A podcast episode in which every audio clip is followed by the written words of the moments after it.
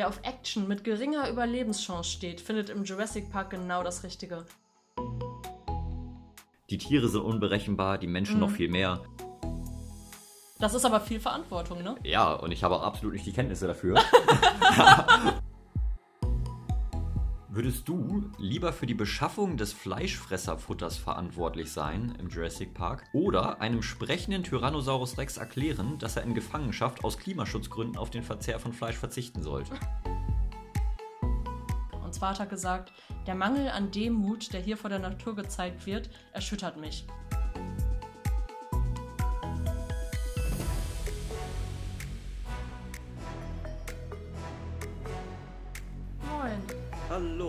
Herzlich willkommen zu einer neuen Folge von Warum ist das nicht grün? Wer kennt es nicht? Jeder hat den ein oder anderen Film, den er aus irgendeinem Grund immer wieder gucken will.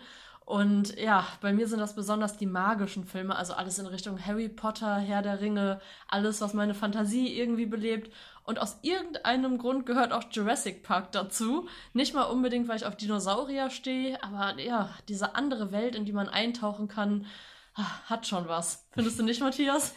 Hat definitiv was, aber ganz so oft wie du möchte ich ihn wahrscheinlich dann nicht gucken.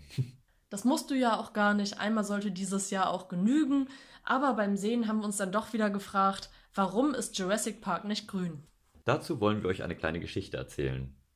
Wir befinden uns in Costa Rica, also in Zentralamerika. Genauer gesagt sind wir auf einer Insel, die etwa 190 Kilometer vor der Küste im Pazifik liegt. Die Insel heißt Isla Nubla. Hier hat der Multimilliardär John Hammond einen Erlebnispark mit besonderen Attraktionen gebaut. Warum besonders? Weil sie eigentlich ausgestorben sind, seit knappen 65 Millionen Jahren. Es geht um Dinosaurier. Wie soll man einen abgestumpften und exzentrischen Multimilliardär schon sonst noch beschäftigen?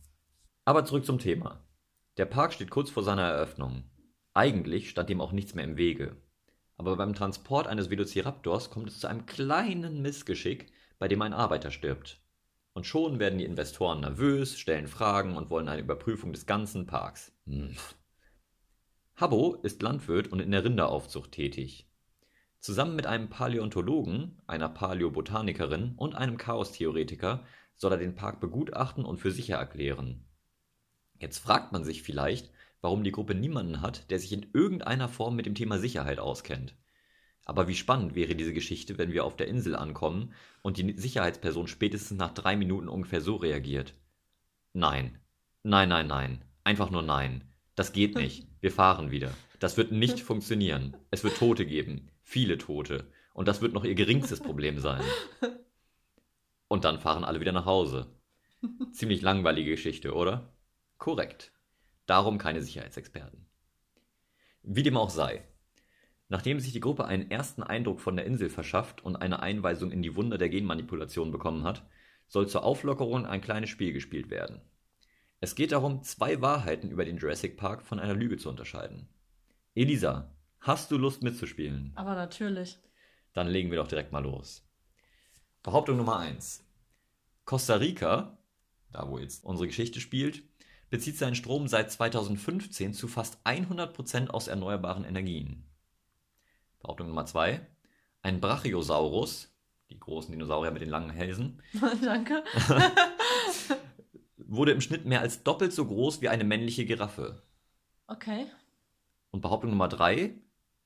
Derselbe Bra Brachiosaurus oder einer der gleichen Art hat ungefähr 80 Tonnen gewogen, so viel wie 16 Elefanten, und er brauchte ungefähr 800 Kilogramm Futter am Tag. Boah, 800 Kilogramm Futter, da muss er echt gut reinhauen.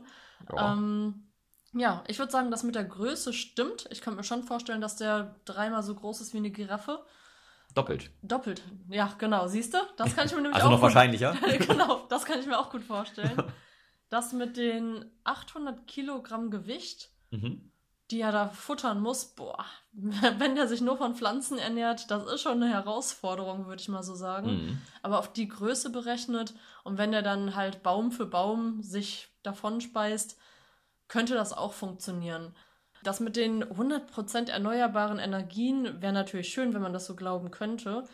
Also ich glaube nicht, dass Costa Rica aktuell nur von erneuerbaren Energien lebt. Mhm.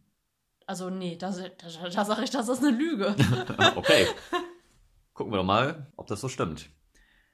Also, Vergleich mit der Giraffe, der Brachiosaurus. Ja, hast du richtig erkannt. Ein Brachiosaurus wurde in der Regel so 13 Meter hoch. Bei einer männlichen Giraffe sind es ungefähr 6 Meter, also knapp doppelt so groß oder sogar etwas mehr als doppelt so groß. Ein Brachiosaurus wiegt ungefähr 80 Tonnen, so viel wie 16 Elefanten. Das ist, soweit das die Wissenschaft weiß, korrekt.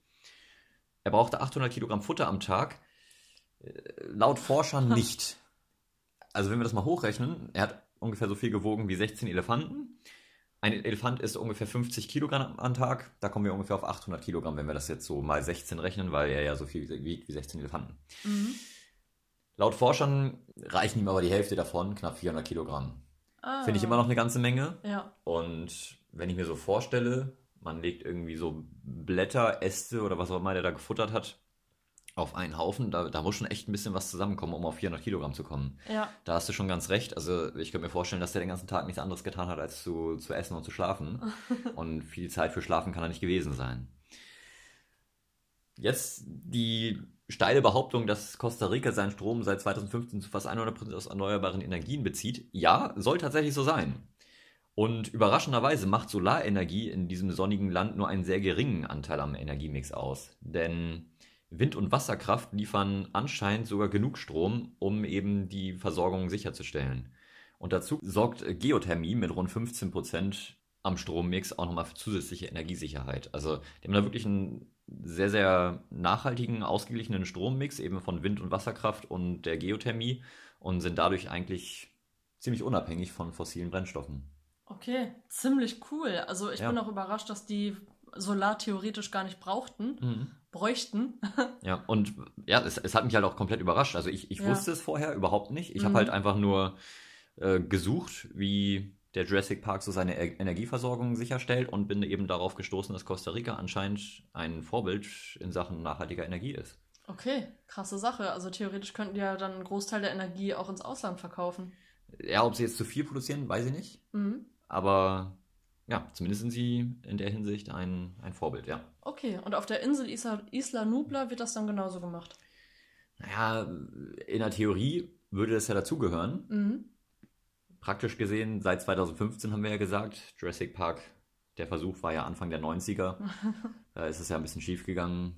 Vielleicht in Jurassic World. okay. Ja, das, das spielt ja in etwas neueren Zeiten. Vielleicht ist Jurassic World dann komplett mit erneuerbaren Energien betrieben. Okay. Wer weiß. Ja. Super. Ja. Schon Haben wieder was gelernt. Und leider liege ich irgendwie immer falsch bei diesem Spiel. Ja, aber du erklärst es immer erstaunlich gut. Und ich habe ja auch gesagt, wenn man es hochrechnet vom Elefanten mhm. auf den Brachiosaurus, wären 800 Kilogramm ja sogar die richtige Schätzung gewesen. Ja, also, also in der Theorie kann ich gar nicht falsch liegen. Ja, so kann man es auch sehen, ja. Absolut. Wie auch immer, nachdem wir jetzt dieses spannende Spiel hinter uns gebracht haben, beginnt auch endlich der richtig aufregende Teil nämlich eine Führung durch den Park in ferngesteuerten Autos. Warum ferngesteuert? damit die Gruppe niemanden dabei haben muss, der den Park kennt. Richtig genial. Stattdessen wird sie erweitert durch den Anwalt der Investoren und die zwei Enkel von John Hammond. Jetzt zwar immer noch niemand dabei, der sich um die Sicherheit kümmert, ansonsten wird die Gruppe in Sachen Diversität aber nur noch von den Village People übertroffen. Bei einer der ersten Stationen der Führung finden wir einen kranken Dinosaurier. Dr. Ellie Settler, die Botanikerin, weiß instinktiv, dass er was Falsches gegessen haben muss. Sie verlässt die Gruppe an diesem Punkt, um bei dem Dino zu bleiben und in einem riesigen Haufen seiner Exkremente zu wühlen. Für die Wissenschaft. Da ein tropischer Sturm aufzieht, soll die Führung abgebrochen und die restlichen Besucher zurück ins Besucherzentrum gefahren werden. Ein Stromausfall sorgt dafür, dass sie vor dem Gehege des Tyrannosaurus Rex stehen bleiben. Ohne das Hindernis der elektrischen Zäune bricht dieser aus, tötet und verletzt diverse Menschen, die Gruppe wird getrennt und alle rennen oder kämpfen um ihr Leben. Wie durch ein Wunder überlebt Habbo den Sturm, die Überflutung und die tödlichen Dinosaurier. Etwas erschöpft und reichlich verstört wird er von der Insel geflogen. Natürlich sind die Investoren schon ganz gespannt, wie seine Erfahrungen waren. Ob der Park seinen Hype wert ist, ob sie damit noch reicher werden und ob sie für eventuell auftretende Probleme verantwortlich gemacht werden können. Wenn du Habo wärst und die Investoren würden dich jetzt fragen, ob du das alles so in Ordnung findest, was würdest du denen erzählen? Das war der absolute Wahnsinn. Ich will da unbedingt nochmal hin. okay, Habo scheint also aus seiner Sicht sehr begeistert nein, nein, zu sein. Nein, nein, nein. Nur, nur ein Scherz, nur ein Scherz am Rande.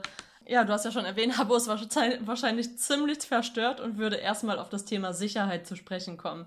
Also, man hat ja in der ersten Szene bereits gesehen, ähm, als auch dieser genannte Unfall passiert ist, in dem von einem Raptor der, der eine Wärter, ich nenne ihn jetzt mal Wärter, aufgefressen wurde. Mhm. Ja, das war eben nicht nur ein Unfall, der zufällig passiert ist, sondern man hat gesehen, dass dieser Transportkasten der Raptoren gar nicht am Gehege fixiert werden mhm. kann. Er wird da lose vorgestellt, die Tür wird geöffnet dann wird darauf gehofft, ach ja, lauf mal in dein Gehege. Aber sobald da jemand ein bisschen dran rumschiebt, etwas ja. naiv vielleicht. Ja, ja, absolut. Und das wäre so der erste Vorschlag. Also die Transportkästen, wenn die Tiere transportiert werden, die müssen unbedingt besser fixiert werden. Und ja, dass die Raptoren da einfach komplett wach drin rumlaufen die ganze mhm. Zeit, ist auch nicht unbedingt gut. Das ist ja auch für die Tiere nicht unbedingt schön, wenn man da so hin und her geschubst wird in einem Kasten, keine Ahnung hat, wo es hingeht. Ja, ja. Die, die, wissen ja auch nicht, ob es jetzt zum neuen Gehege oder auf den Schlachthof geht, ne? Nee, da kann man den wahrscheinlich ruhig und gelassen versuchen, das zu erklären, aber ich habe irgendwie das Gefühl, dass sie da nicht viel verstehen würden. ja. Okay, sorry, das war irgendwie so eine Mischung aus Raptor und Hund. Ignorieren wir das ja. Geräusch bitte. okay. ähm, aber da möchte ich gleich einhaken, denn ja, also die, die erste Szene, wo dieser, dieser Arbeiter eben stirbt, ist eigentlich der Auslöser ja für diese ganze Untersuchung, bei der Habo dann auch teilnimmt. Und klar, es ist super schrecklich, dass diese Person da sterben muss. Was ich aber in der Szene auch gesehen habe, was mir aufgefallen ist, der Transport der Dinosaurier ist aber absolut nicht artgerecht. Also die Käfige sind viel zu klein und klar, sie sind auch nicht ausreichend gesichert, sodass die Dinosaurier dann leicht ausbrechen können, aber überhaupt die Tatsache, dass sie da so eingefärcht werden, ist halt nicht in Ordnung. Und mhm. ich glaube, von da aus kommen wir auch relativ schnell zu einem größeren Punkt, und zwar generell die artgerechte Haltung im Jurassic Park. Ist halt ob es jetzt ein Jurassic Park ist oder ich sag mal ein Zoo, zoologischer Garten oder ähnliche Einrichtungen, die Tiere beherbergt, ist immer die Frage, kann das artgerecht sein? Ist das artgerecht oder ist das, geht das eher in eine komplett andere Richtung? Denn grundsätzlich kann man, glaube ich, sagen, es ist generell in, in einem kleinen Gehege viel zu wenig Bewegungsfreiheit. Man hat keinen Kontakt, also teilweise keinen Kontakt zu Artgenossen, aber erst recht keinen Kontakt zu anderen Spezies. Also da kann sich auch keinerlei Sozialverhalten irgendwie aufbauen und ich weiß nicht, wie siehst du das Ganze? Ich stimme dir da absolut zu. Allein der Punkt, dass im Jurassic Park nur weibliche Tiere gehalten werden, ist ja auch nicht unbedingt naturnah und ja, also äh, es mhm. ist nicht natürlich. Und artgerechte Haltung bedeutet für mich auch ein naturnahes Umfeld zu schaffen, wenn nicht sogar einfach die Natur als Umfeld zu nehmen. Mhm. Und man sieht in vielen Hinsichten, dass das schon ganz gut gemacht wird. Also die, ich hoffe, ich sage den Namen jetzt richtig, Brachiosauren. Mhm. Genau. Die können da ja relativ frei rumlaufen, was als Pflanzenfresser auch in Ordnung ist. Ja, aber für alle anderen Tiere, gerade die Raptoren, man sieht halt, das ist ein relativ kleines Umfeld und wenn man bedenkt, wie schnell die Dinger laufen können und dass die wie ein Husky viel Auslauf brauchen. Ja, genau ja. wie ein Husky, ja. Nein, ist, ist ein guter Vergleich. Ja, ja, ist oder? Vergleich. Ist das so? Und ja, und die werden halt gefüttert mit Ziegen und Kühen, die ins Gehege gelassen werden. Also ja. der Jagdinstinkt, den können die gar nicht richtig ausleben. Die sind ja komplett irritiert, wenn die aus einer Zeit kommen, in, denen es in der es heißt, friss oder, nee, nicht friss oder stirb, jag oder stirb, du weißt, was ich meine. Mhm. Und auf einmal werden die einfach nur noch gefüttert. Die werden ja auch nicht denken, so, okay, dann lege ich mich mal auf die faule Haut, ja. kann mich jetzt ordentlich zufuttern und ja, lass mich beobachten von den ganzen Menschen, die hier so vorbeilaufen. Ja, also ich denke, mit dem Platz hast du da schon einen guten Punkt angerissen.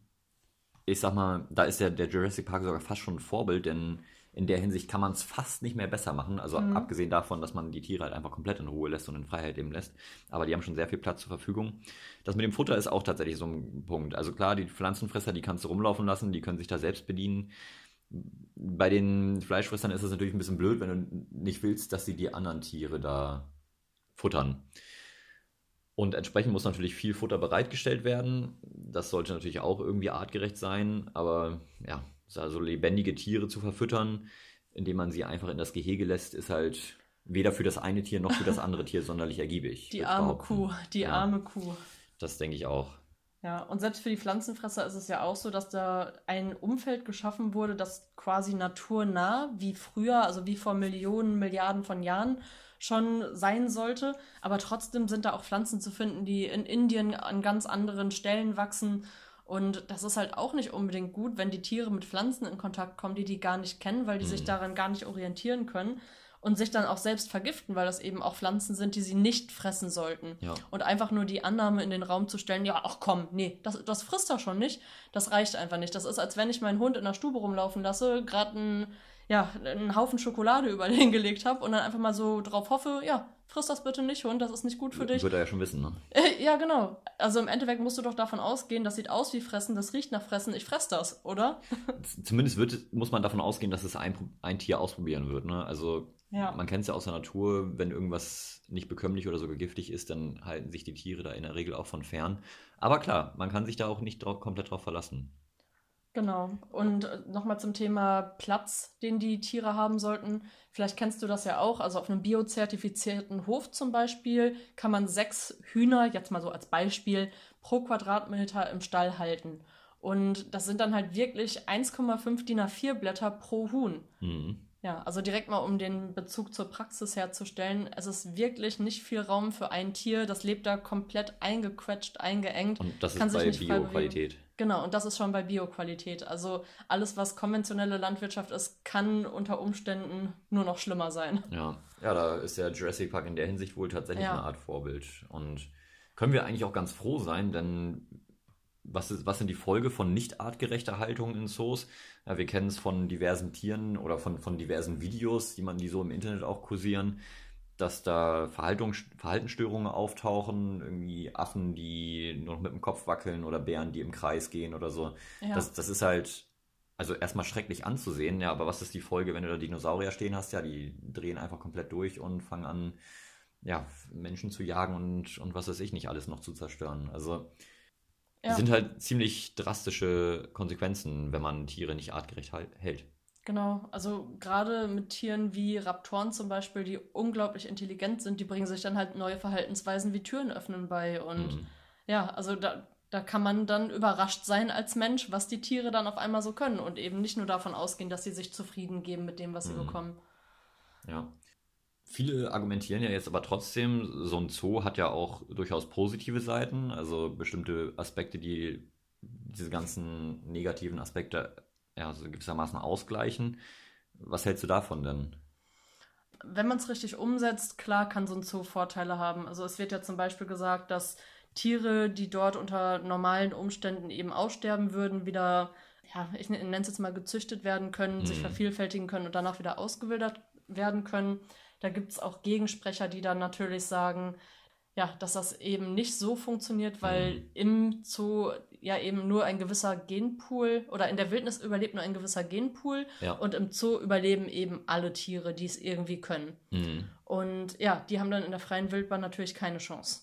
Ja, stimmt. Also das hört man tatsächlich immer wieder, dass sich die Käfigtiere dann genetisch so ein bisschen von den Populationen in der freien Wild- Wildbahn entfernen und eben, wie du schon angedeutet hast, in der freien Natur nicht mehr überlebensfähig wären und deswegen auch gar nicht mehr ausgewildert werden können. Also Ja. dieses Argument der Wildtierzüchtung, das fällt ja so ein bisschen weg, weil ja die Tiere einfach nicht mehr eins zu eins übertragbar sein, sein werden, wenn sie eine längere Zeit eben in Gefangenschaft gelebt haben.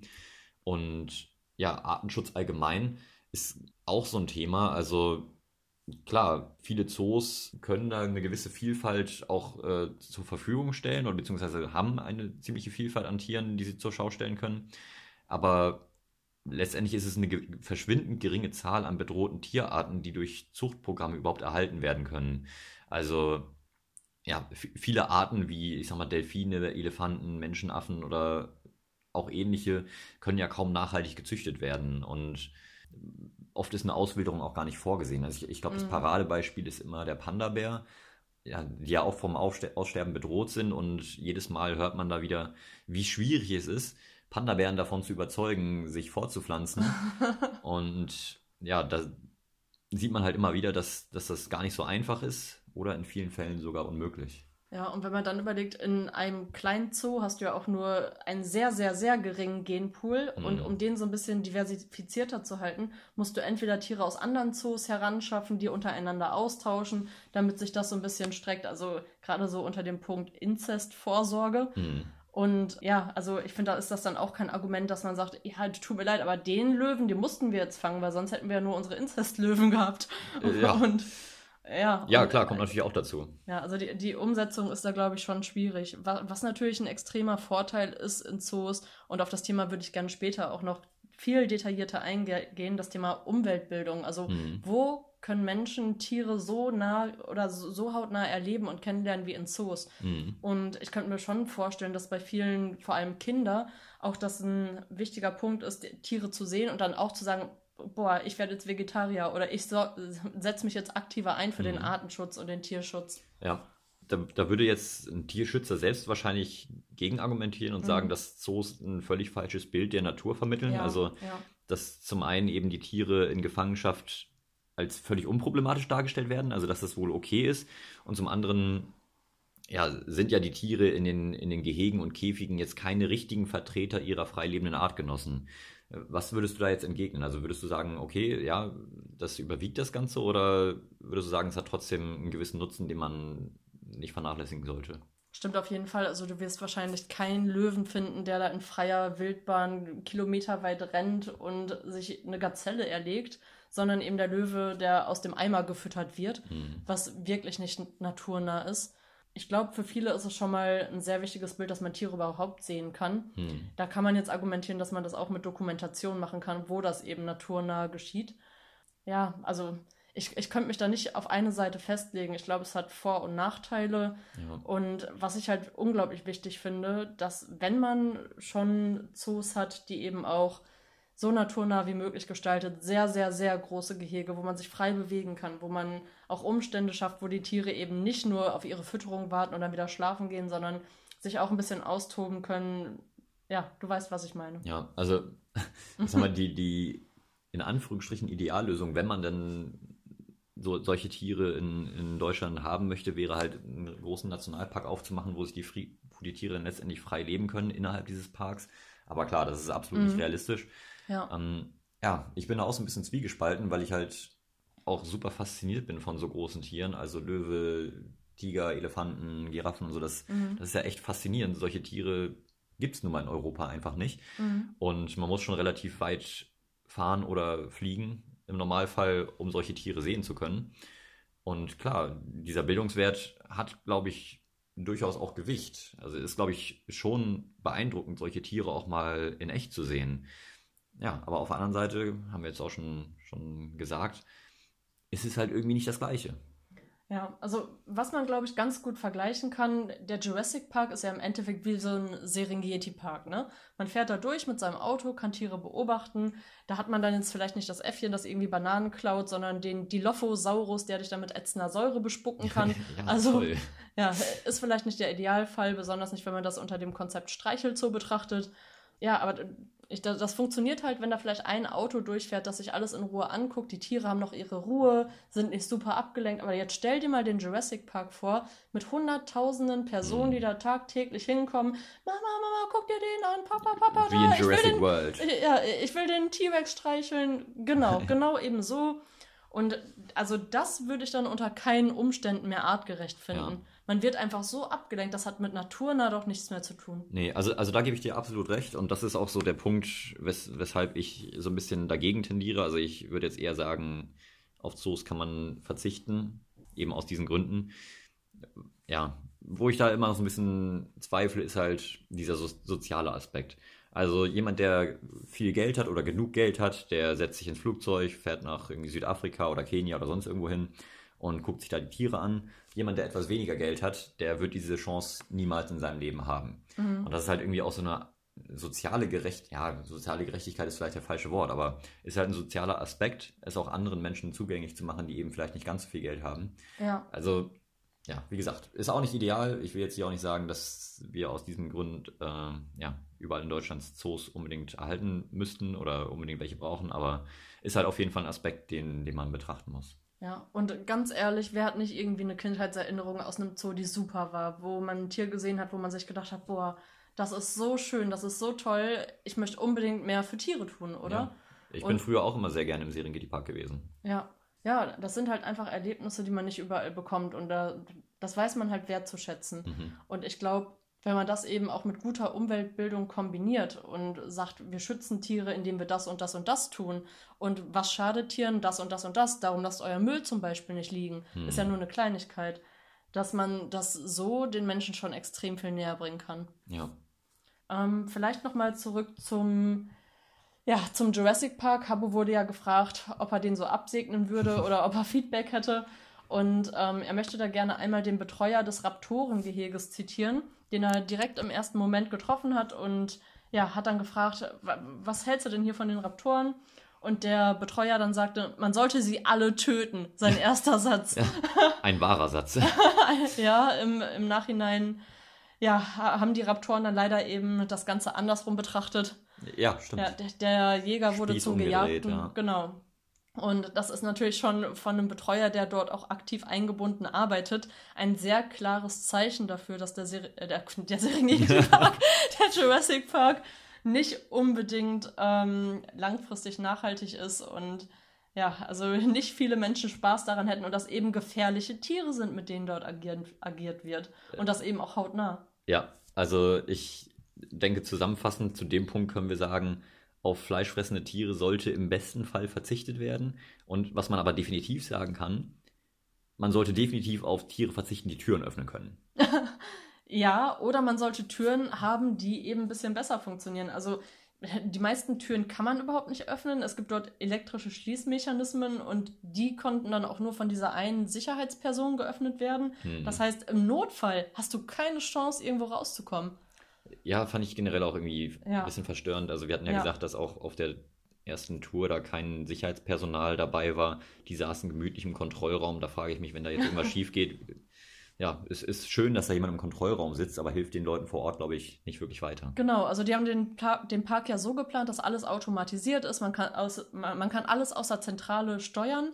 Aber wenn mal was vor Ort passiert, dann brauchst du eine Möglichkeit, manuell was zu betätigen. Ja. Und das gibt es einfach gar nicht. Also alle, alle Zäune im gesamten Park versagen auf einmal. Du hast keine Chance, die wieder hochzufahren. Die Telefone sind tot. Und nur ein einziger Mann, der dann gerade selber abgehauen ist, hat die Möglichkeit, das Ganze wieder zu ändern. Also ja. das hat mit Sicherheit wirklich nicht viel zu tun. Ja, und, und vor allem halt, wenn, wenn man bedenkt, dass bei einer freien Fahrt durch die Gehege auch teilweise oder, oder generell wenn Menschen direkten Kontakt zu den Tieren haben können, ja. dann wird es zu Problemen kommen. Ja. Also das ist nahezu ausgeschlossen, dass das alles gut laufen wird, denn die Tiere sind unberechenbar, die Menschen mhm. noch viel mehr. Ja. Es ist grundsätzlich eine schlechte Idee, Menschen allein in so einen Park zu lassen, denn sie werden nicht widerstehen können, die Dinosaurier irgendwie anzufassen, zu ärgern, sonst irgendwas. Ja. Und da musst du irgendwie sicher gehen, dass da nichts schief läuft.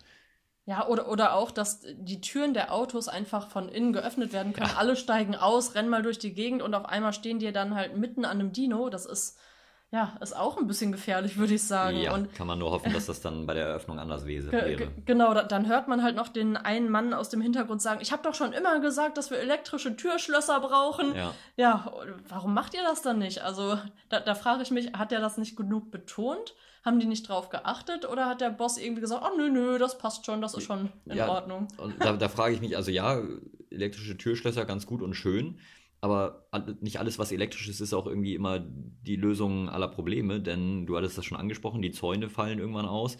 Und die sind anscheinend einfach nur elektrische Zäune. Also sie sind nicht sehr stabil. Mhm. Dafür wahrscheinlich irgendwie wahrscheinlich neue Stromfresser. Also gut, das ist jetzt meine Laieninfo. Ich habe kurz recherchiert, also so kleine Weidezäune, wie man sie jetzt von, von Kühen oder von Schafen kennt, die verbrauchen jetzt, soweit ich weiß, nicht sonderlich viel Energie. Aber ich würde mal hoffen, dass es mit den Dinosauriern etwas anders ist, also dass sie entsprechend auch sicher sind, indem sie eben vernünftig Energie mitbringen. Wobei, wenn man jetzt nach den Schildern geht, ich glaube, da stand 10.000 Volt drauf. Klingt erstmal ziemlich viel. 10.000 ist ja eine unglaublich große Zahl, sogar noch größer als 1.000 und das ist ja einfach nur der Wahnsinn, mit was für Zahlen da um, um sich geworfen wird. Aber selbst bei Schafen, Ziegen oder Geflügel sollte die Hütespannung 4000 Volt nicht unterschreiten. Also mhm. 4000 Volt mindestens bei Schafen, Ziegen oder Geflügel. Also Dann ist 10.000 gar nicht so viel. Ja, also zumindest wenn es um die gleiche Spannung geht. Also die Hütespannung ja. ist, ähm, gibt die am Zaun anliegende Spannung bei normaler Belastung an. Das heißt, wenn ein Tier oder ein sonstiger Körper den Zaun berührt. Also dann ist eben eine Spannung von mindestens 4000 Volt notwendig. Ich weiß jetzt nicht, wie sich das anfühlt, wie viel das ist. Aber ich finde, zwischen 4000 und 10.000 ist da nicht mehr viel Platz, wenn man von einem Schaf ausgeht und am Ende einen T-Rex aufhalten will. Ja. Und ja, da fehlt mir halt irgendwie diese, dieser Sicherheitsmechanismus, dass wenn der Strom ausfällt, dass da vielleicht irgendwie noch eine Stahlkonstruktion oder so hinter ist, dass der T-Rex da nicht einfach rausspazieren kann. Ja, dass er die Zäune eben nicht durchreißt wie Gummibänder, sondern irgendwie sich denkt, ach ja, gut, ist schon ein Hindernis. Ja, Da, da denke ich zweimal drüber nach, ob das so sinnvoll ist. so ist es. Denn mit den kleinen Armen hätte er vielleicht auch Schwierigkeiten gehabt, darüber zu klettern. Ja, stimme ich dir absolut zu. Also da sind echt viele Gedankenfehler drin und das bringt mich auch so zum nächsten Punkt und zwar das Personal, das dort angestellt ist oder die Mhm. Leute, die dafür arbeiten. Man sieht ja schon, der Chef ist so eine Art Willy Wonka, aber mit weniger Regeln. Hauptsache, ihr habt Spaß, amüsiert euch. Also selbst beim Ausflug ist er halt dabei und beschäftigt sich relativ wenig mit den Sicherheitsauflagen. Und ja, da- da- das ist natürlich gut, wenn man Santa Claus ist, aber nicht so gut, wenn es darum geht, dass Menschen sterben können. Also da frage ich mich allgemein, hat man da die richtigen Personen auf die richtige Stelle gebracht? Da fällt mir immer diese Szene ein, man sieht, wie John, John, so hieß er, der John Boss, ne? Hammond, ja. Genau, wie John bei der Geburt von jedem einzelnen Dinosaurier-Baby dabei sein will, also auch so ein kleiner Gottkomplex, damit die ihn später auch als die Mutter eben betrachten. Und da habe ich mir einen Witz ausgedacht. Ich fand das, glaube ich, ganz lustig. Und mal gucken, ob du auf die Antwort kommst. Okay. Also, was sagen die frisch geschlüpften Dinosaurier-Babys zu John? Wow, klär mich auf. Nicht die Mama, nicht die Mama. Ah, ja, cleverer Witz. Okay, Da kommen danke. Kindheitserinnerungen wieder hoch. Ja, ich, ich fand den auch ganz lustig. Ja, sehr gut. Naja. Ja, ja also ist, ist auf jeden Fall ein, ein interessanter Ansatz.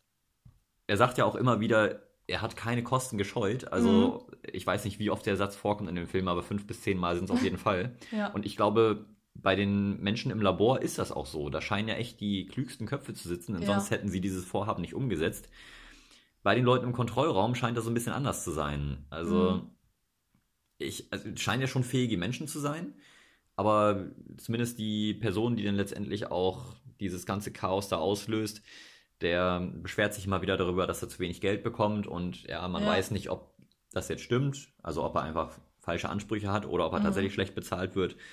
Aber offensichtlich ist er nicht zufrieden Mhm. und Angestellte sollten angemessen entlohnt werden, denn sonst besteht die Gefahr von Korruption, Spionage oder ähnlichem.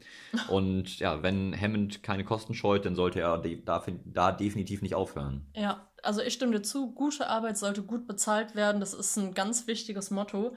Und ja, ich frage mich aber auch, ob die Leute fachlich für ihre Jobs überhaupt geeignet sind. Also selbst bei dem Investorenrat, die sagen dann halt, okay, wir schicken da jetzt mal zwei Leute hin, die das überprüfen, ob das da alles sicher ist und ob wir weiter investieren. Und im Endeffekt haben die dann einen Mann gewählt, der bisher nur mit toten Tieren gearbeitet hat. Also als Archäologe, du hast ja noch nie irgendwie Kontakt gehabt. gut, dafür ist ja jetzt Habo dabei. Ja, Gott sei Dank. Ohne Habo wird das Ganze eine Katastrophe werden. Ja, das denke ich auch. Ja, aber ist halt schon spannend, so zu gucken, wer für welche P Position ausgesucht ist. Und klar, am Chaos-Theoretiker zweifeln auch viele, aber im Endeffekt hat er ja gute Arbeit geleistet. Er hat von Ja. Anfang an gesagt, das Leben wird einen Weg finden und ähm, Ich, ich, ja. ich finde diesen Auswahlprozess einfach super interessant. Also, wie kommt man darauf, einen Chaos-Theoretiker dahin zu schicken? Ähm, geht man schon davon aus, dass irgendwie was Schlimmes passieren könnte? Oder so? Also, er ist ja irgendwie gewissermaßen ein Pessimist. Was vielleicht, Mhm. ich weiß nicht, ob es in seinem Beruf liegt, also ob es mehr oder weniger seine Aufgabe ist oder ob es seine Persönlichkeit ist. Aber er hat ja immer schon so einen sehr pessimistischen Blick auf die Dinge. Gut, am Ende irgendwie auch nicht ganz falsch. Also vielleicht ist es auch realistisch und wirkt nur pessimistisch. Aber ich frage mich halt einfach, was, was muss man sich denken, um zu sagen, wir brauchen da neben den Botanikern und den Paläontologen brauchen wir auf jeden Fall noch jemanden, der sich in Chaos-Theorie auskennt. Äh, ich, ich weiß es nicht. Vielleicht war das die Entscheidung des Anwalts, der ja auch noch mit dabei war.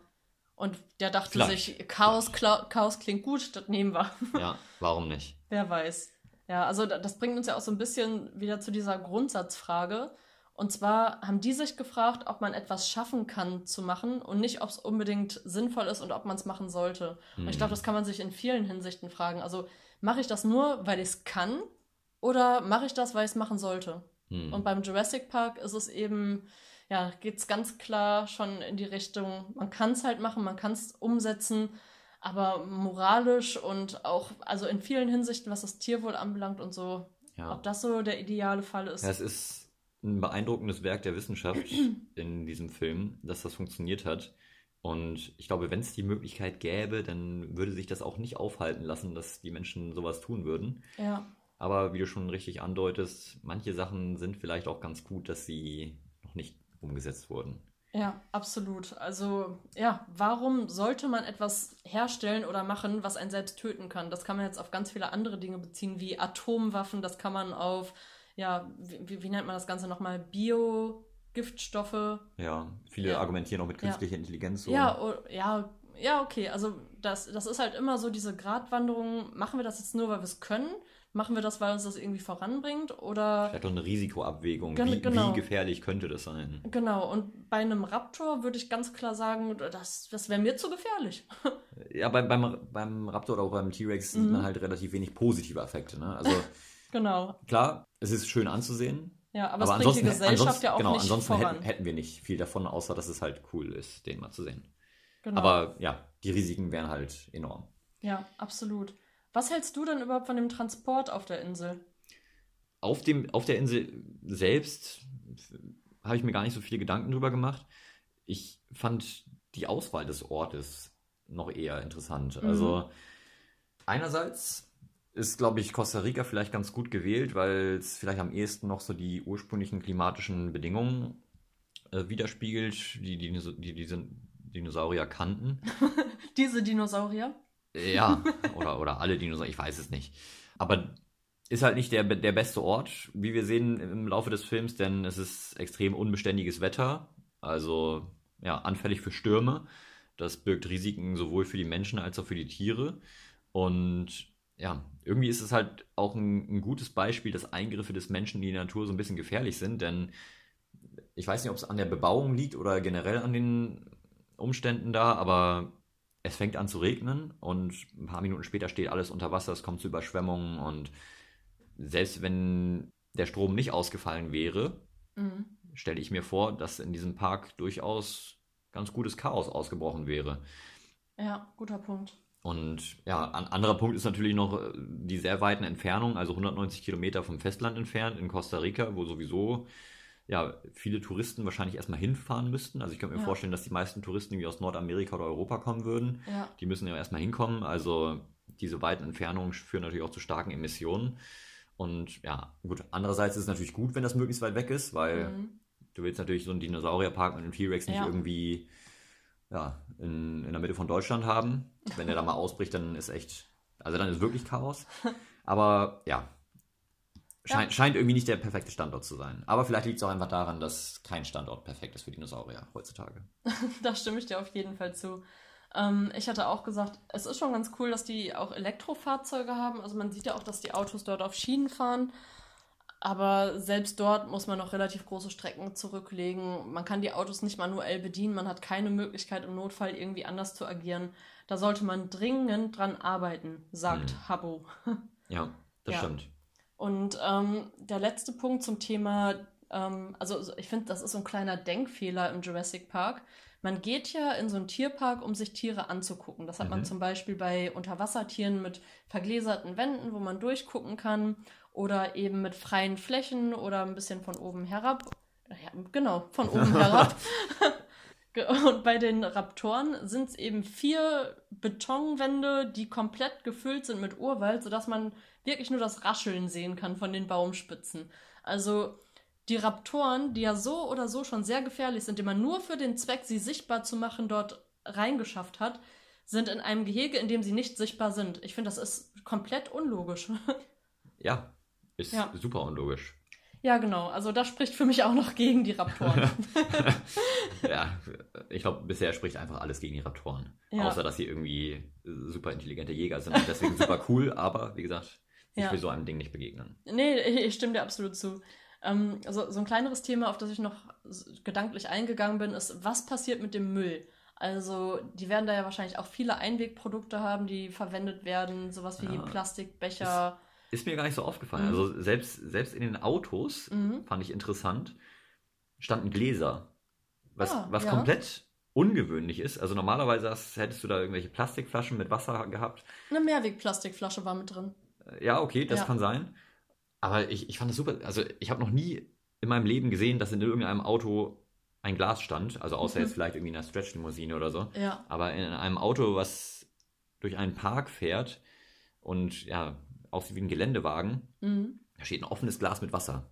Also das, das ergibt für mich einfach keinen Sinn. Und das, ich weiß nicht, ob es tatsächlich aus Glas war oder ob es Kunststoff war, aber es sah für mich schon eher nach Glas Ja. aus. Ja. Und das spricht für mich ein bisschen dagegen, dass es da sonderlich viel Einwegplastik gab.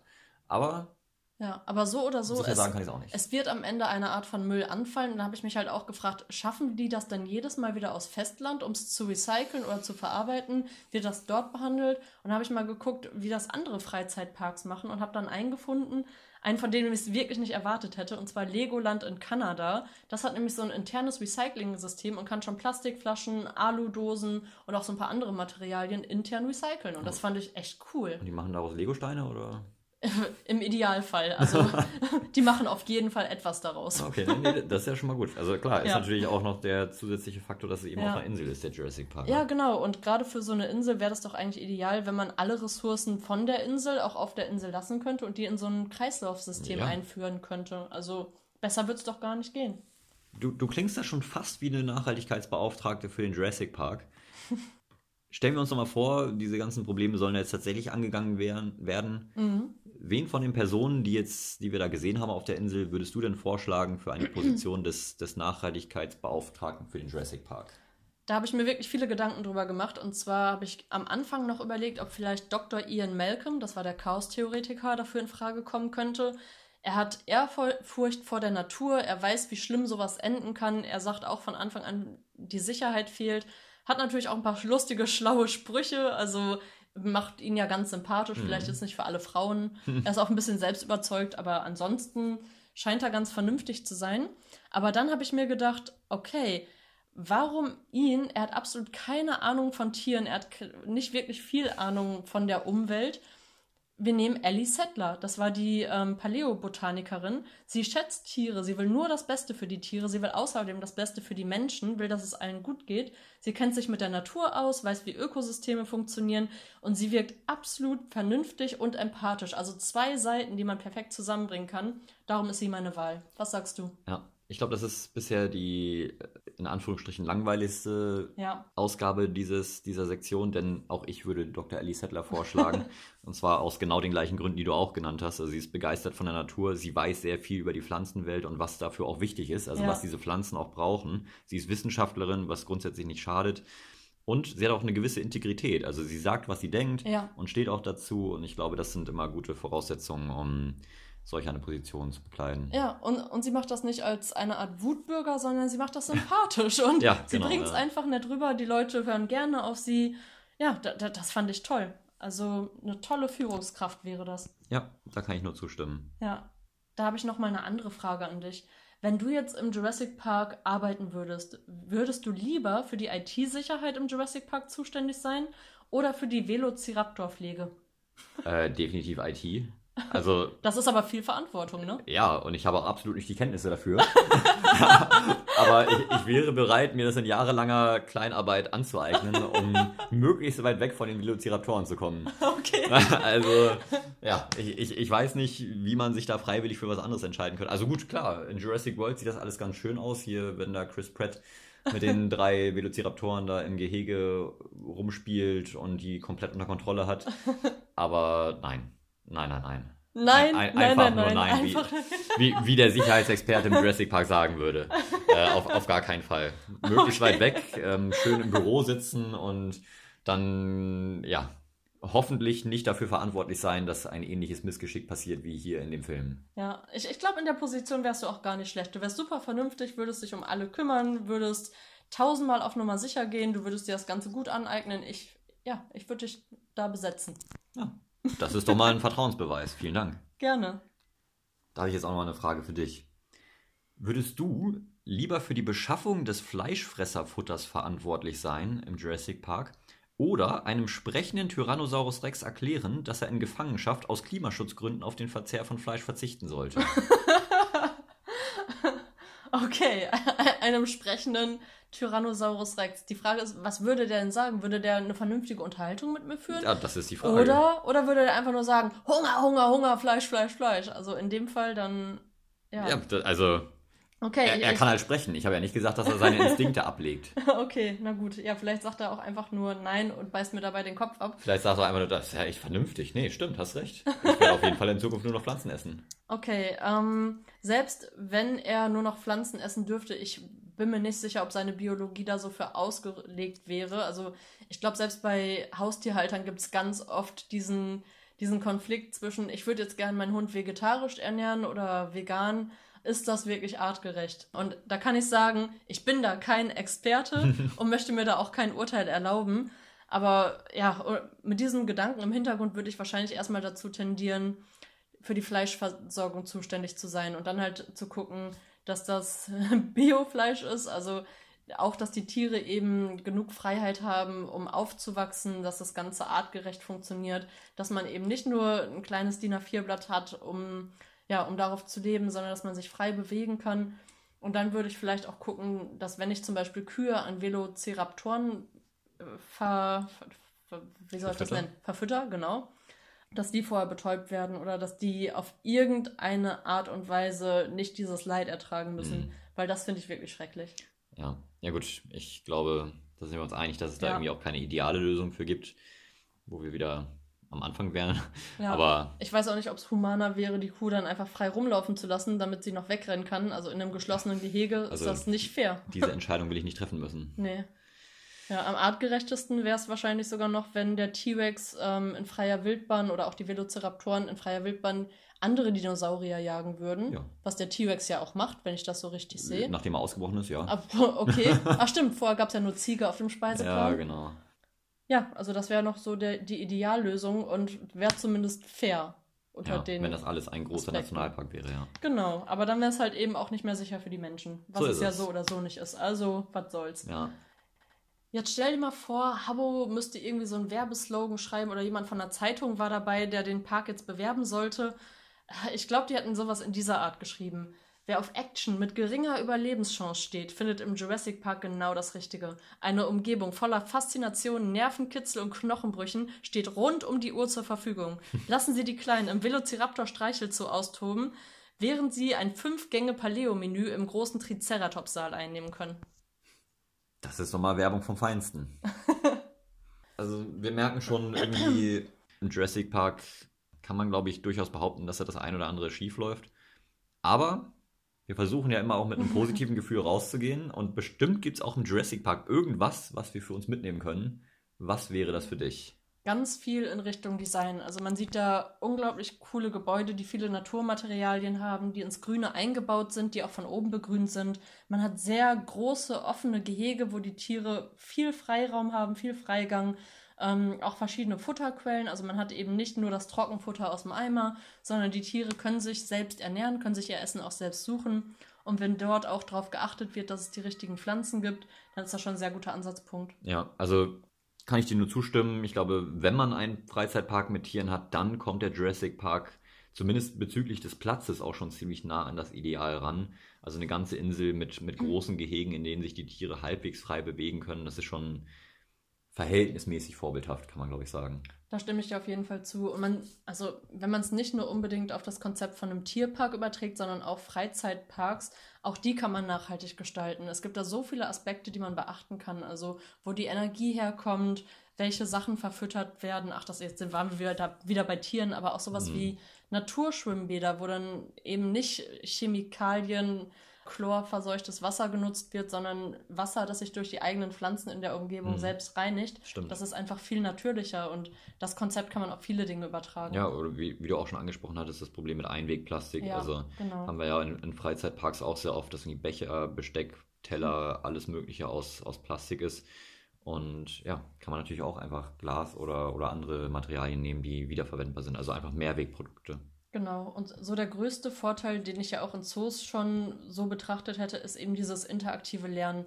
Also man hat das im Jurassic Park gesehen, dass es dort ein Kino gibt, wo das Klonen erklärt wird und der Moderator mit dem Bildschirm interagiert. Ja. Das ist spannend, das guckt man sich gerne an und selbst ich war davon begeistert. Es ist unterhaltsam und man lernt was dabei. Mhm. Und danach verwandelt sich das Kino in eine Art Achterbahn, fährt durch die ganzen Räume, Ähm, man kann hinter die Kulissen schauen, man sieht die Wissenschaftler und ja, also interaktiver geht's doch nicht, oder? Ja, und äh, da fand ich halt auch einfach einen super Aspekt, ähm, was die Bildung angeht.